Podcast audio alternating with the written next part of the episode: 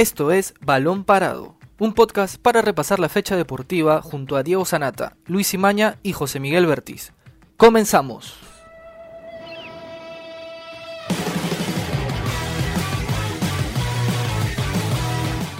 Hola amigos, bienvenidos a una nueva edición de Balón Parado desde casa. Mi nombre es Luis Imaña. Mi nombre es Samir Balta. Y yo, Diego Sanata, y hoy día vamos a hablar de las posibles novedades de Ricardo Gareca de cara a las eliminatorias, porque este viernes, así es pasado mañana al mediodía, el director técnico de la selección peruana va a dar a conocer la lista de convocados para la primera fecha doble ante Paraguay y Brasil el 8 y 13 de octubre respectivamente. ¿Quiénes van a ser las novedades? Se hablan de nombres del torneo local, por ahí también futbolistas que recién han emigrado al exterior, como es el caso de Aldair Rodríguez. Más adelante vamos a entrar a, a detalles sobre este tema. Y también vamos a debatir un poquito sobre Universitario que empató contra Manucci y por ahí ya los hinchas cremas han empezado a preocuparse, ¿no? Porque todavía faltan muchas fechas, faltan un buen colchón de números y de momento tienen siete puntos sobre su más cercano perseguidor. Vamos a ver si es que este es un solo un traspié o por ahí el equipo merengue está cayéndose. Hoy estoy acompañado de Samir, de Luis, ¿cómo están muchachos? Antes de entrar de lleno al primer tema de la selección, quiero invitar a las personas que están conectadas a que nos comenten en el programa y nos indiquen qué jugadores creen que podrían ser las novedades en la lista de Gareca. No van a haber muchas novedades, pero sí algunas cuantas a su criterio, quiénes deberían ser las caras nuevas en esta convocatoria del Tigre. Ahora sí, muchachos, ¿cómo estás, Lucho? ¿Cómo estás, Samir? Eh, creo que la base de la selección ya la conocemos todos. Van a haber novedades, sí, pero no creo que muchas. ¿Ustedes cómo ven el panorama? ¿Quiénes creen que podrían ser las caras nuevas en esta lista? Eh, ¿Cómo estás, Diego? ¿Cómo estás, Samir? Un saludo para todos. Bueno, pocas semanas de los encuentros eliminatorios contra Paraguay y Brasil el 8 y 13 de octubre. Eh, Gareca ya, yo creo que tiene cierta tranquilidad ya que hay varios jugadores que tenían, que no estaban jugando, no tenían, no sumaban minutos y ahora ya están recuperando esa continuidad como Cueva, como como Peña, Araujo, Zambrano también, pero hay algunas posiciones en las cuales eh, tiene que barajar algunas variantes nuevas, como en la parte de arriba, en la parte de la ofensiva. Entonces, para la convocatoria que se va a llevar a cabo esta semana, es muy probable de que veamos caras nuevas, como podría ser el caso de Aldair Rodríguez, que fichó por el América de Cali. También podría ser, por ejemplo, la esperada convocatoria de Santiago Ormeño, jugador eh, mexicano, pero que también es nacionalizado peruano. Otro de ellos también podría ser eh, Fernando Pacheco, que probablemente sería una de las, de las novedades eh, más sonadas, ya que a su corta edad está abriéndose paso en el fútbol brasileño. Ajá. ¿Qué tal Luis? ¿Qué tal Diego? ¿Qué tal a nuestros oyentes? Sí, como mencionan ya, estamos a nada de, empezar las eliminatorias y, y sí, la base, la base de la selección está y las novedades sí está, pasan por, por el tema de Aldair Rodríguez, ¿no? Creo que es, creo que a buen tiempo se fue de, binacional, ¿no? Emigrar a, otra liga y más competitiva como la colombiana, creo que le va a dar ese plus este, de poder acercarlo como ahora se está, se está escuchando de que pueda estar en la selección a nómina. También no hay que dejar de lado de que puede haber una sorpresa con Jean-Pierre Reiner, porque también se le dio una, una carta también para que pueda ser considerado. Y lo bueno que, y lo bueno que estamos este, recuperando soldados, ¿no? También Yotuñez se acaba de recuperar. Y esa es una pieza fundamental en la selección. Cueva está teniendo, está teniendo los minutos y es más, está siendo elogiado por los hinchas. Y lo propio también con Zambrano, ¿no? ¿Quién iba a pensar de que Zambrano iba a llegar con un nivel superlativo después de una para tan, tan larga y más, más aún en una Copa Libertadores, ¿no? Ajá, a ver, yo tengo entendido de que se está haciendo un especial seguimiento a dos nombres que dijo Luis, que es Aldair Rodríguez, que también ya reconoció que le ha llegado a América de Cali una carta de reserva, ¿no? Para las convocatorias. Fernando Pacheco, que también en Brasil ya han anunciado esta carta de reserva en Fluminense, y de Nilson Loyola, de Cristal. Porque Trauco, o sea, Trauco va a ser sí o sí. Así no juegue, Trauco va a ser el titular porque Gareca lo ve así. Eh, pero no tiene un suplente natural y en ese caso Nilson Loyola estaría regresando porque viene jugando en Cristal, se nota cuando no, no está en el equipo celeste. Contra Cinciano no jugó y se notó su ausencia porque Corozo ni apareció. Eh, y Loyola sería una de las novedades también. Pero en defensa creo que estamos cubiertos, ¿no? Porque como dijeron ustedes, a Zambrano, Araujo también para mí es fijo, que va a regresar. Eh, Alberto Rodríguez está en evaluación, aunque lo veo un poco difícil. Abraham, la única complicación con Abraham es que no juega, hay que verlo también. pero las, creo que las posiciones donde más novedades podría haber es en, la ofensiva, ¿no? Como indican ustedes, porque no está Guerrero, fijo son Farfán, Ruiz Díaz, pero ¿quién es el tercer delantero? O sea, esa es otra incógnita, porque ahí justamente está entre el David Rodríguez o Santiago Ormeño, porque también se conoció que en Puebla se le ha notificado de este seguimiento ormeño, de esta posible convocatoria. Eh, yo no creo que llamen los dos, obviamente. ¿Ustedes por quién apostarían? ¿Al David Rodríguez o Santiago Ormeño? Yo creo que Rodríguez tendría más ventaja sobre Ormeño. A mi parecer, el hecho de que ya haya fichado por un club extranjero lo pone en un grupo distinto. Eh, yo creo que cualquier entrenador, eh, todos los entrenadores que se han visto a lo largo de la selección peruana han priorizado jugadores que militan en, en el extranjero, ya sea Sudamérica o Europa. Entonces, a mi parecer, Rodríguez tiene, tiene la ventaja Ahora, yo no creo que él sume minutos en, América de Cali antes de los encuentros de eliminatorias, pero aún así me parece que el entrenamiento va a ser más exigente. Exacto, pero yo creo que físicamente vendría bien si lo, si lo llegan a convocar, vendrían con, un mejor estado físico, ya que los entrenamientos, hay que ser sinceros, son más intensos en, en el extranjero, sobre todo en Colombia, más que en el fútbol peruano. Ajá. En ese panorama, tanto Ormeño como Rodríguez están casi igual, ¿no? Ormeño también sale de, bueno, se ha recuperado de esto de la, con el tema de haber sido contagiado. Y también Aldair Rodríguez se suma a América de Cali, pero bueno, ambos vienen, venían de jugar, solo que han tenido como que esta para, uno por porque recién llega un nuevo club y otro recién se ha recuperado. Pero yo también me inclino más por Aldair Rodríguez porque más, es más por el tema de que es local, ¿no? Es local y Areca de repente le ha tenido mayor seguimiento que Ormeño. Ormeño radica por el tema de que ha metido goles y se le, se le ha estado viendo. Ha llamado la atención, ¿no? Ajá, y Aldair Rodríguez lo ha tenido acá, y más como Areca estuvo acá, de repente lo, lo ha estado monitoreando de, con mayor posibilidad. Ahora, una buena noticia que la dijiste, creo que tú también, si no me equivoco, es lo de Yotun, ¿no? Porque Yotun ya está recuperado, era, si no llegaba para mí iba a ser una ausencia, creo que para todos, ¿no? Una ausencia muy sensible porque es el jugador que maneja los hilos de la selección. Y Se recupera antes de tiempo. Sí, justito, ¿ah? justito, y hay que ver si por ahí juega algún partido antes de las, de las eliminatorias. Mismo caso que Flores, ¿ah? yo no, no sé cómo estará Flores, porque Flores ya está recuperado, está entrenando, pero esta noche él no va a jugar con el DC United porque todavía tiene que coger el mismo ritmo que sus compañeros, se habla de que va a jugar con una protección facial también, pero el caso de Flores sí me genera un poco de duda, no sé cómo lo ven ustedes, porque Flores también por la banda o jugando en primera línea es un jugador importante para Gareca. Yo creo que en el caso de Flores sí hay mayor alternativa, mayor opciones para poder suplirlo. En ese caso podrías, por ejemplo, ponerlo a Cueva, que está sumando minutos en Turquía, y al medio podría ser, por ejemplo, Farfán, ya que se está barajando esa posibilidad de que Farfán esté de 10 y poner de 9 a Ruidías, por ejemplo. Ajá. Sí, los dos arriba. Sí, puede ser. También está Christopher, está Christopher González también, ¿ah? Claro, el medio local sí. Canchita, que sí es uno de los fijos, si no me equivoco, en, la selección. Eh, Peña también tiene experiencia jugando por los extremos. Sí, pero Peña creo que. Bueno, Peña va a estar también. Eh, pero creo que es más del perfil de Cueva, ¿no? De, de 10, porque viene jugando de 10 en Emen y la viene rompiendo allá. Eh, me gustaría ver a Peña también en esa posición, pero bueno, Cueva tiene la primera alternativa. lo bueno es que poco a poco se va recuperando los jugadores, el universo se va ampliando un poquito eh, y ahora falta conocer nada más la lista final. Ahora, hablábamos antes de Rodríguez y de, y de Ormeño. También se habló por ahí, se barajó la, posibilidad de Matías Zúcar, pero por ahí creo que le falta un poquito más, ¿no? Claro, no hay que, no hay que descartar a los jugadores del medio local y Zúcar es uno de los de los delanteros que mejor le, le está yendo en, en, estos últimos encuentros del torneo de apertura. Sí, viene a hacer los goles. Probablemente su edad, ya que se puede decir que recién está comenzando a consolidarse en su equipo, eh, le, puede, le puede ser una desventaja a comparación de Rodríguez, que ya viene varios años en, en el torneo local, afianzándose en sus equipos, en, el último equipo en, en Binacional, donde salió campeón del, del fútbol peruano el, el año pasado pero aún así es una opción que, se puede considerar. Ajá.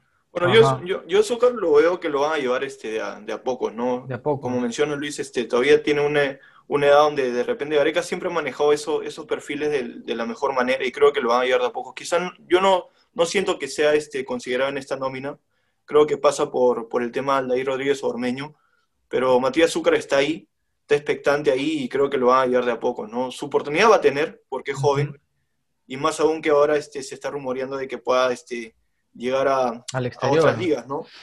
Sí, porque acaba contrato en diciembre y no ha renovado. Por ejemplo, como reemplazo también de Flores, no hay que olvidarnos de Pacheco. Claro, por las bandas. Y Pacheco, a ver, Pacheco venía bien en Brasil, después fue relegado al banco de suplentes, pero ya poco a poco está volviendo a coger minutos también en Fluminense. Eh, y es, es, una alternativa interesante, ¿no? Porque es un buen prospecto que en Brasil ha dado un paso adelante y es a seguir. O sea, creo que también se ha ganado una oportunidad en la selección y tendríamos que verlo, ¿no? Con, con la camiseta de la, de la bicolor, porque sin duda es otra presión, es otro escenario, pero eh, se ve que es un jugador que no, no se, se va a cohibir, por así decirlo, ¿no? Ante tremendo desafío. Y, algo bueno, hay que darnos cuenta también de que la selección está sacando jugadores jóvenes, está sacando, Así es. yo creo que es como un recambio generacional, están apareciendo jugadores como Matías Zúcar, Ale Rodríguez, que podrían rendir la selección peruana por lo menos unos cinco años si es que se mantienen, mantienen la continuidad de sus clubes, mantienen el titularato. Tienes a Abraham, que a pesar de, no ser, de no tener, por ejemplo, 30 años, creo que tiene 25, 26 años, es uno de los referentes en la saga. tienes, tienes muchas variantes, tienes a Peña, tienes a Pacheco, yo creo que eso es algo bueno, porque eso, eso indica que hay futuro en la selección peruana, claro, hay que saber cómo llevarlos también. Y lo bueno que, como veníamos hace tiempo cuestionando, ¿no? ¿Quién iba a reemplazar a Guerrero de aquí al futuro? Y están apareciendo esos nueve, ¿no? Están apareciendo esos nueve que, esos nombres como Aldair Rodríguez, como Matías Zúcar, y, no, y por qué no Santiago Ormeño, ¿no?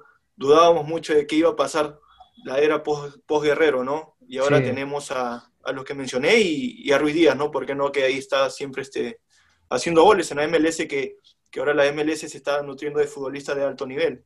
Ajá, igualmente. Yo espero, yo espero, en, serio de que Aldir Rodríguez pueda, pueda ganarse un espacio en el once titular del América de Cali. Yo creo que con eso Gareca estaría mucho más tranquilo y, casi seguro de, tener un, sucesor de Pablo Guerrero, ya que el biotipo yo creo que sí lo tiene. Sí lo tiene. Y si a eso y si a eso le añades el fútbol, el físico, la velocidad y la técnica que hay en el fútbol colombiano, ya habría mayor calma en el comando técnico. Yo creo que los mismos hinchas también estarían contentos con eso.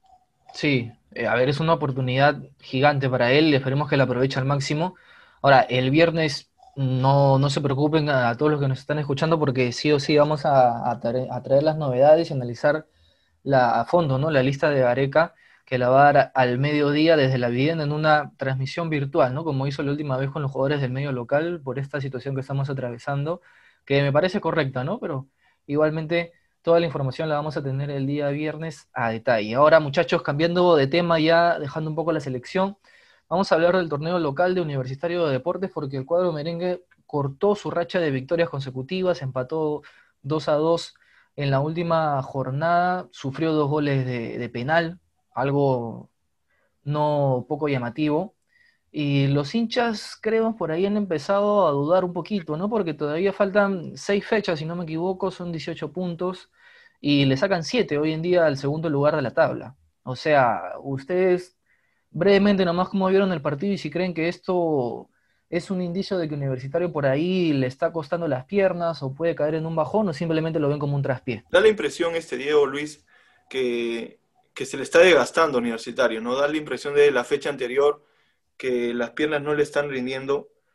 Justo este, en el partido anterior ganaron, creo que más por, por la garra de, del, del equipo, no, no hubo muchos recursos este, futbolísticos más que fue más solidario. En estos días se está viendo un Laú más solidario y, eh, digamos, tácticamente muy bien, pero le falta un poco más de fútbol, ¿no? Le creo que le está faltando un poco más de fútbol y ayer se hizo notar, ¿no? Ayer se hizo notar dos, goles de penal que no... ¿Fueron penales para ti?